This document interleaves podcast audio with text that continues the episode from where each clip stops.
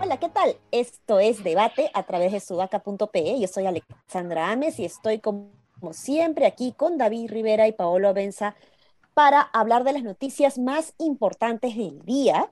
Y tenemos varias noticias vinculadas, como es de costumbre, a temas em, políticos y de básicamente incertidumbre política. Eh, y una de ellas, la primera que me gustaría traer a la mesa, es el caso de Belmont. ¿no? Nosotros ya habíamos anunciado el lunes, si no me equivoco, eh, eh, Pedro Castillo saca un tweet, una foto con em, con el señor Belmont, en donde lo presenta como su asesor. Y esto pues genera revuelo, nosotros hablamos de eso el mismo lunes, em, y esta persona pues Belmont ya habíamos nosotros eh, resaltado que había estado siendo bastante crítico, por decirlo menos, eh, y ofensivo inclusive, ¿no? Con el gobierno de Pedro Castillo y específicamente con Mirta Vázquez, Entonces habíamos dicho de que eh, días anteriores de que él sea presentado como el asesor, había hablado muy mal de la gestión de Mirta Vázquez como presidente del Congreso. Pero hace eh, un, eh, ayer, si no me equivoco, en, este programa que tiene Alfonso Baela, Bahía Talks, em, el señor Belmont lo que ha dicho es que, o sea, ha insistido con la postura que él tiene sobre Mirta Vázquez y ha dicho que es caviar, que, Pedro Castillo está muy, muy mal asesorado y que por eso ha puesto a alguien como Mirta Vázquez ahí, que él jamás hubiera puesto a alguien que es la sucesora de Francisco Sagasti. Eh, entonces, eh, realmente preocupa que si están del mismo equipo, ¿no? No estamos hablando de un, asesor del Congreso, de un partido político opositor, sino estamos hablando de alguien del mismo equipo del Ejecutivo, propiamente del mismo edificio del Palacio de Gobierno, ¿no? PCM y Palacio de Gobierno están ahí juntos. Entonces, resulta bastante curioso. Y, bueno, han salido algunos rumores de que probablemente eh, Ricardo Belmont ya no va a ser asesor de Pedro Castillo, eh, pero lo cierto es que no hay ninguna resolución alrededor de esto, ¿no? Entonces, eh, ¿qué, ha pasado con Belmont? Eh, ¿Va a ser asesor o no? ¿Va a ser asesor ad honorem? ¿Cuál es la relación que va a tener Ricardo Belmont con Pedro Castillo? Y, frente a esto, pues, ¿qué, ¿qué, qué, le queda a Mirta Vázquez hacer al respecto? ¿Cómo, ¿Cómo ven ustedes estas reacciones, declaraciones que está teniendo Belmont en estos últimos días, David, Paul? Estoy viendo que Ricardo Belmo acaba de entrar al Palacio de Gobierno, así que parece que vamos a saber en las próximas horas este, eh, la verdad del asunto. Yo creería que si no saca, o sea que, a ver, nunca lo nombraron a Belmo, entonces no hay una resolución que lo nombre, entonces es fácil lo que va a hacer Castillo es decirle a Belmo que no, que no va, ¿no? Este, porque si va, la que no va es eh, Mirta Vázquez, sería rarísimo que Mirta Vázquez se quede ahí con lo que Belmont está diciendo de ella. Este, ahora, ah, claro, lo que sigue preocupando es cómo Castillo puede pensar en tener un asesor de ese tipo, ¿no? Es, realmente es, es preocupante. Claro, Belmont, es, rarísimo que cualquier presidente en general nombre a una persona públicamente como su asesora y después no saque la resolución que debería sacar para que, la, no, para que sea designado oficialmente.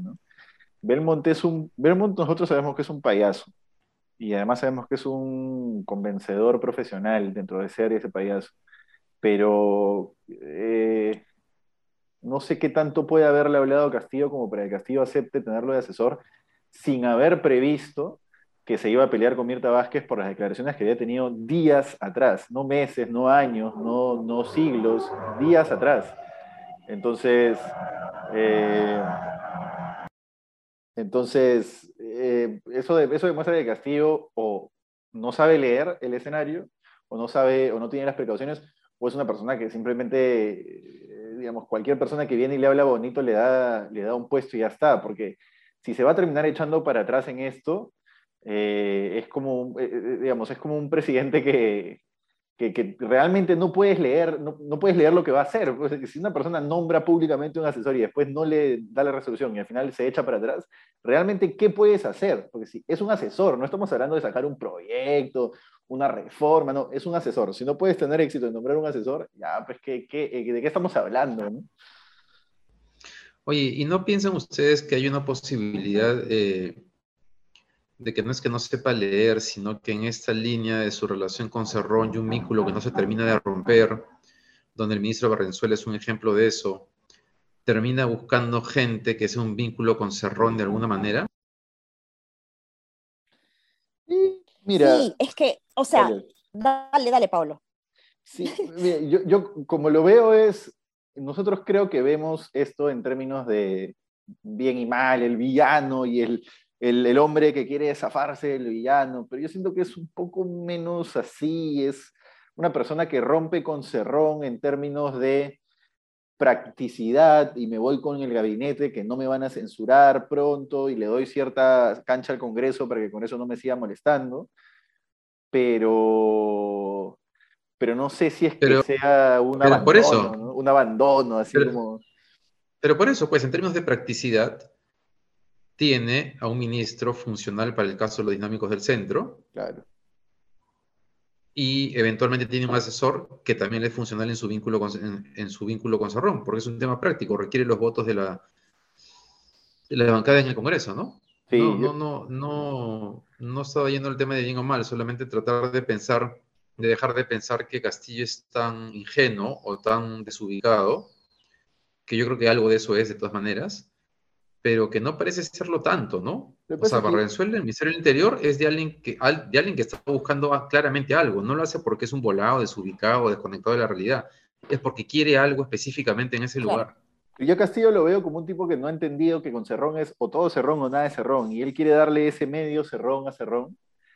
Cerrón no va a atracar eso. Es decir, lo vamos a ver ahora en la votación de Mirta Vázquez. Vamos a ver cómo votan. Pero yo apostaría ahorita de que no va a atracar Cerrón por tener ahí un ministro o por tener ahí un...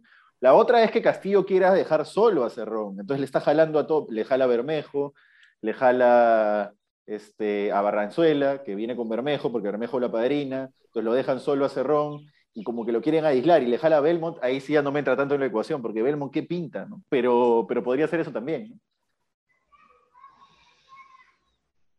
Es, es, raro, es extraño. Yo creo que es que todavía no sabemos descifrar a, alguien como Pedro Castillo porque toma decisiones que nos dejan a todos este, con, un gran signo de interrogación en la cabeza, ¿no? Y yo creo que con mayor razón hay que poner eh, un ojo mucho más grande sobre cada paso que le está dando, ¿no? Eh, tenemos el, escenario que no, no, no es bueno, ¿no? Mientras tanto, sigue Mirta Vázquez con su ronda de diálogo, pero hay algunos partidos políticos o congresistas precisamente que se han manifestado eh, en contra de este gabinete justamente por la presencia eh, del ministro del Interior. Pero tenemos además un paro cocaleros que está creciendo, hay, hay poca información que le está haciendo seguimiento, digamos, a este tema, pero que no es un tema menor y que es, es un tema que está relacionado también con la capacidad de de hacer un buen gobierno desde el Ejecutivo, ¿no? ahí está, ahí está, ¿cómo ven ustedes estos factores? Ahí, ahí, para emplazarlo, David, ¿no? Yo me acuerdo que en un podcast pasado dije, eh, Perú Libre tiene el, movimiento del sur, Perú Libre tiene la agenda cocalera en el sur y Perú Libre tiene el movimiento de base del sur. Eh, y, y, David, tú me dijiste, no, pero Castillo, con lo del gaje, no sé qué. Yo creo que con, con, con Azuzar no sé si usar esa palabra, no, no, quiero creer en la retórica del perro del hortelano, pero con mover al gremio cocalero y frenarte la interoceánica, por ejemplo, para empezar, desabasteces, por ejemplo, ya Madre de Dios, no todo lo que va para todo lo que viene de la frontera de Bolivia y la frontera de Brasil, cortado, todo lo que se va para allá cortado, etcétera no es una zona que no sea picante, ahí hay minería ilegal, ahí hay eh, tráfico de personas, etcétera, etcétera. Entonces es una zona importante. Cortas ahí con un paro cucalero, mueves y le haces la vida imposible al gobierno, como Perú Libre, porque Perú Libre tiene la agenda cucalera. Entonces, claro, Castillo pone a Barrenzuela, que también mueve la agenda cucalera, junto con Bermejo, en el Mininter, y de repente lo que está queriendo hacer ahí es quitarle poder al serronismo para aislarlo, para que no le hagan este tipo de paros, pero después puede ser que el serronismo, no sé, pues Guido Bellido es un representante, al menos retórico, político de la agenda cogalera, ¿no? Entonces, eh, claro. quizás hay unas peleas ahí que no estamos viendo, pero que yo sí creo que Perú Libre le puede hacer la vida imposible al presidente. En la mañana estuve escuchando a un alcalde que entrevistaba en RPP y este, yo la verdad es que no creo que haya un partido político, un movimiento político que sea, digamos, que sea el dueño, ¿no? Creo que en este momento Perú Libre efectivamente ha capturado esa jeta, tiene unos voceros, pero también he escuchado a cocaleros muy molestos con, que, con Bellido y con Bermejo, este, entrevistados también en RPP, ¿no?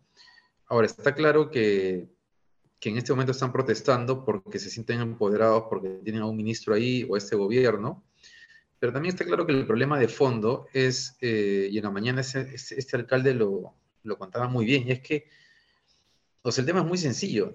No, tiene ninguna alternativa de desarrollo económico. Y de vida no había llegado nunca. Entonces, o sea, ¿con qué? O sea, ¿cómo el gobierno iba a ir a, acabar con sus cultivos de hoja de coca sin ninguna alternativa, no?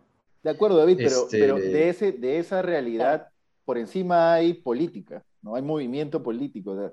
no es que alguien sea dueño del paro cocalero, pero Sí, pero creo que el gobierno podría solucionar ese problema en el corto plazo de diferentes maneras y en, bueno, y en el largo plazo no estamos pudiendo solucionarlo, ¿no? Estamos fregados, pero eh, es un problema bien difícil, sí.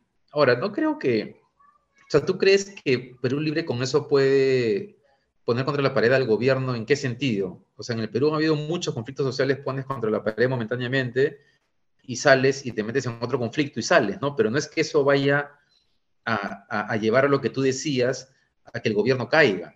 Pero es que no si es que tu reducto de aprobación es el sur, muy, muy, este, digamos, un reducto de aprobación muy importante tuyo es el sur. Tu bastión.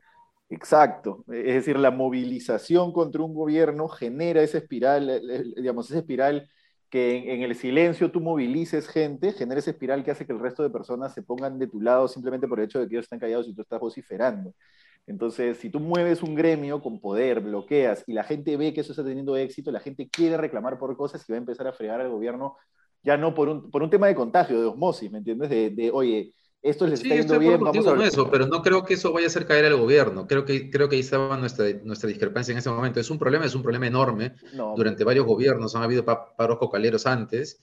Este, pero Perú Libre puede estar apropiado de, eso y lo irá a fregar a Castillo seguramente con el tema, ¿no? Pero no había, en eso coincido contigo. Pero no habían gobiernos que tenían su base de aprobación en el sur, ¿me entiendes? No, no recuerdo. Humala tenía su base de aprobación en el sur. No, Humala cuando se caviarizó ya la cosa, fue, a ver, A ver, a ver, a ver, Paolo, ahora sí te voy a apostar un chifre en este momento. Paolo, espérate, espérate, tú siempre niegas las cosas y te hago apuestas y cuando las hago dices, no, no, no, sin apuesta. Apostemos en este momento dónde estaba la mayor parte de aprobación de Humala en sus dos primeros años de gobierno no tengo la data tan clara como para apostar. No, no, ya, pero, pero, pero acabas de afirmarlo con mucha certeza. Lo que, pasa es que, lo que pasa es que Humala no tenía un bastión de soporte en el sur frente a un gobierno, un congreso que lo quería si vacar. El mapa de votación de Humala es igual al mapa de votación de Castillo. yo sé, pero me estás hablando de la votación en la elección. Hoy yo te hablo de la aprobación, yo te estoy hablando de la aprobación del presidente. No, Mira la aprobación del presidente con Humala. Y de los primeros meses de Humala también fue sí, claro. Veámoslo, veámoslo. pues se fue, se fue fue cayendo, ¿no? Pero que creo que aún así... Te, la doy, David, pero voy a buscar la data. Admito que la, data exacta no la tengo ahorita. O sea, que ya debe como cinco chifas que Pero bueno. pero bueno, pasamos a un tema que tampoco es ajeno a, la estabilidad del, del, propio Castillo, ¿no? Y de este, esta relación que, que, tiene Cerrón como satélite dentro del Ejecutivo. Eh, Richard Rojas y ahora sí eh, se ha eh, puesto eh, seis meses de prevención de salida, de prohibición de salida del país, ¿no? impedimento de salida del país. Entonces las cosas ya se están agravando más también para los aliados, digamos, de alguna manera más cercanos al, al perulibrismo, al propio Pedro Castillo.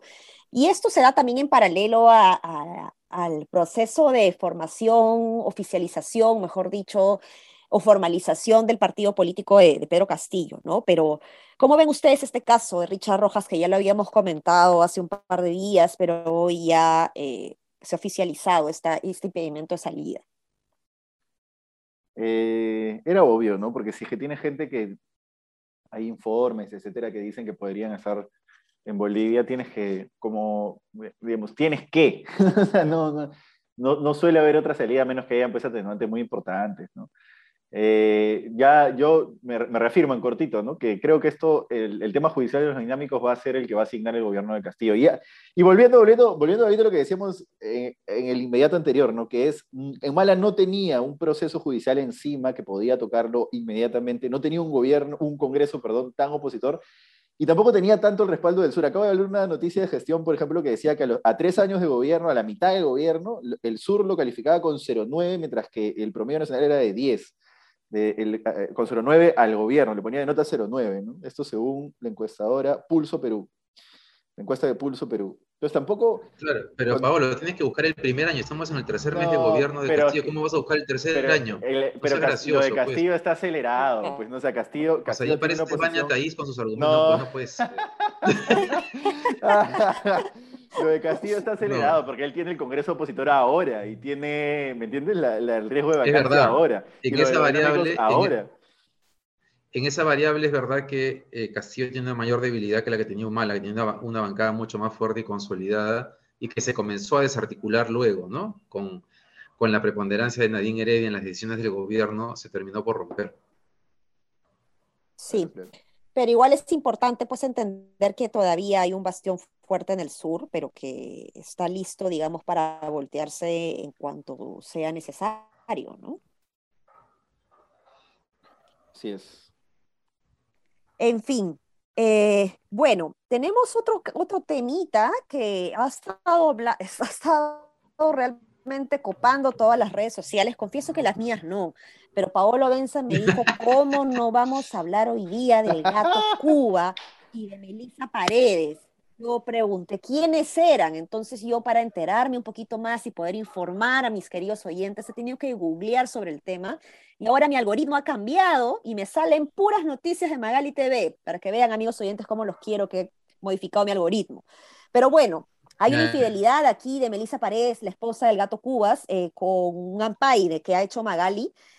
Eh, y lo cierto es que veo, pues a partir de esta, esta veo ya me aparecen en redes sociales y contactos míos y todo, hablando del tema y con una pasión a favor o en contra de Melissa Paredes. Entonces yo les quiero preguntar a ustedes, ¿qué opinan de esta situación y si están a favor o en contra de, la, de lo que ha hecho esta chica? Yo creo que habría que comenzar por contarle a nuestros seguidores que hace tiempo Pablo Benza quiere que pongamos este, farándula en este podcast y nos hemos resistido, pero que hoy día hemos decidido no, mentira. Oye, pero yo también, yo también estoy sorprendido porque tengo chats en los cuales se comparten este tipo de noticias, pero tengo otros chats así bien, así como de cosas políticas, económicas, y hasta en esos chats, donde a veces, a veces se mete el fútbol, hoy también aparece Melissa Paredes y, y el gato, ¿cómo se llama el gato qué? Gato Cuba, el gato Cuba. Y yo tuve, y claro, me tuve que meter a leer sobre quiénes eran estos dos personajes, ¿no? Este, no sé muy bien qué decir, solamente hay cosas que me han hecho gracia, como que alguien ha puesto un, una, este, eh, estos memes de la foto de, la foto de Melissa Paredes, Cristian Domingos y Cristian Domínguez, otro conocido por las infidelidades, y, este, y Pedro Castillo, y preguntan, este, ¿a quién le crees más? este, pero claro, más allá de eso, digamos, no. Bueno, la chica sacó los pies del plato, aparentemente, ¿no? Sí, pues pasa, ¿no? Es parte de la prensa, de la prensa de espectáculo, la prensa rosa, mejor. No sé si la prensa rosa sea un término ya desfasado en el tiempo, pero, pero es parte, es parte. Magali, aunque ustedes no lo crean, en, pandemia fue la que desenmascaró, por ejemplo, quienes usaban los pases vehiculares sin, sin tener permiso real para usarlos, ¿no? Porque había un montón de, de, artistas que decían, no, yo tengo una empresa de papas, entonces vendo papas, pero mentira, ¿no? Este, y así, tiene, su, tiene digamos, que despreciar el, el, el, Porque he visto, por ejemplo, ¿por qué siguen las noticias de Magali, no? Despreciar la chapa de Magali yo creo que es no llegar a entender un poco qué es lo que mueve, finalmente cosas que terminan repercutiendo en la política peruana, ¿no? ¿Cuántos artistas tenemos de, de, de congresistas? Paolo, pero que este, la contrate Contraloría, entonces. Claro, que contrate Contraloría y que haga un, que haga un especial persiguiendo políticos infieles. ¿Te imaginas ya, eso? Paolo, pero, persiguiendo mira, políticos yo no infieles. Cuánto, yo no sé cuánto, sí, cuántos años tendrá la hija de Melissa Paredes, ya, pero imagínate que es una chica de cierta edad que va al colegio, sale esa cosa en televisión, o sea, en un país como el Perú, con el machismo del Perú, o sea, a mí me parece que tiene una serie de, de derivadas que son bien bien perverso, ¿no? Pero bueno. este es el típico tema que no es blanco inmaculado, que tiene sin dudas aristas perversas, sin dudas. Lo de la hija es, las familias que ha destruido Magali son incontables. Pero Magali ha puesto agenda, pues Magali es una figura, tú pregúntale a quien quieras, cualquier votante de Podemos, de Alianza per Progreso, de Acción Popular, ¿quién es Magali? Te va a decir, ah, yo sé quién es Magali. Pero pregúntales quién es Daniel Olivares, no tienen puta idea, antes de que sea congresista. Oye, pero, pero después hace cosas como la de Pablo Guerrero, que fue, o sea, hubo modificación de las horas en las cuales Pablo Guerrero entraba y salía del, del Fridays del Óvalo Gutiérrez, ¿no? O sea, no sé, este, ya, sé, ya sé dónde vas, pero digamos, tal vez podrías contratar a Magali para que esté un espacio para desenmascarar específicamente a políticos. Hasta ahí podría, podría atracar, pero que ande persiguiendo a la gente y sacando un, al público lo que hacen con su vida privada, pucha, que no sea. Sí, ya fuera de bromas. Yo, fuera de bromas, ese es el comentario que quería dar final, ¿no? Que es, no sé si la vida privada, en fin, ya eso quizás para mí, para mí personalmente, pues, meterse a, un moralismo, pero no, no un moralismo, algo que, con lo que estoy de acuerdo, pero que no, no le doy como el peso, el peso principal, pero sí hay una cosa, ¿no? Que es, eh, ya de desmitificar un poco el tema de la infidelidad, ¿no? Como alguien el, el, tema de la infidelidad es como, oh, no, terrible, qué horror, y, y la verdad es que, eh, bueno, pues no, o sea, pasó, ya está, no, no hay por qué ser cuestión de Estado. No sé si se acuerdan cuando Milet Figueroa también, con Guti Carrera, hace muchos años, y también era una, una cosa terrible, condenación total a la persona. No, no es para, yo creo que lo que, hay, lo que hay que sacar de ese tipo de escándalos es, bueno, ya, pues pasa, ¿no? Pasa más seguido de lo, que, una sociedad conservadora como el Perú quiere aceptar. Y este, entonces, claro, todo el mundo se rasga las vestiduras y después te das media vuelta y estás este, haciéndolas, ¿no? Exacto. Eh, yo, estoy de acuerdo contigo en eso. Oye, y hablando de personajes públicos, solamente, este, no sé si comentamos algo sobre Mávila Huertas porque parece que ya renunció a Canal N. Este, no sé exactamente si ha pasado algo en los últimos días. Una noticia que acaba de salir, ¿no? Laura sí. Grado la sacado. sí, algo pasó en los últimos días con un tema. Ah, cuando fueron a. Cuando la Resistencia fue al evento de presentación del libro de Sagasti, eh, Canal N presentó la noticia. ¿Se acuerdan cómo la presentó? Fue vergonzoso. Sí, sí, sí, sí. Fue como que le puso paño frío, era una cosa como una. Colectivo ciudadano, protesta ciudadana le puso el N. Sí, pero además la razón de la protesta. Siendo, ¿no? Más al otro lado. Eso. Sí, sí. Pero bueno, eso. Sí, bueno, mira, este. Se ha tardado, ¿no? Yo creo que se ha tardado. Ojalá, ojalá no, no se haya tardado tanto como para poder volver a otro sitio, ¿no? Pero bueno. Bueno, eso es lo que tenemos el día de hoy, queridos oyentes. Hemos eh, metido, creo que es la primera vez que metemos un tema de farándula. Espero sea la única. no, mentira. no, no, sigamos, sigamos. este, pero bueno, igual eh, estaremos informando el día de mañana para cerrar la semana con las noticias que vienen mañana y con toda la semana. Un abrazo. Un abrazo, chao, chao. Hasta mañana. Chao, chao.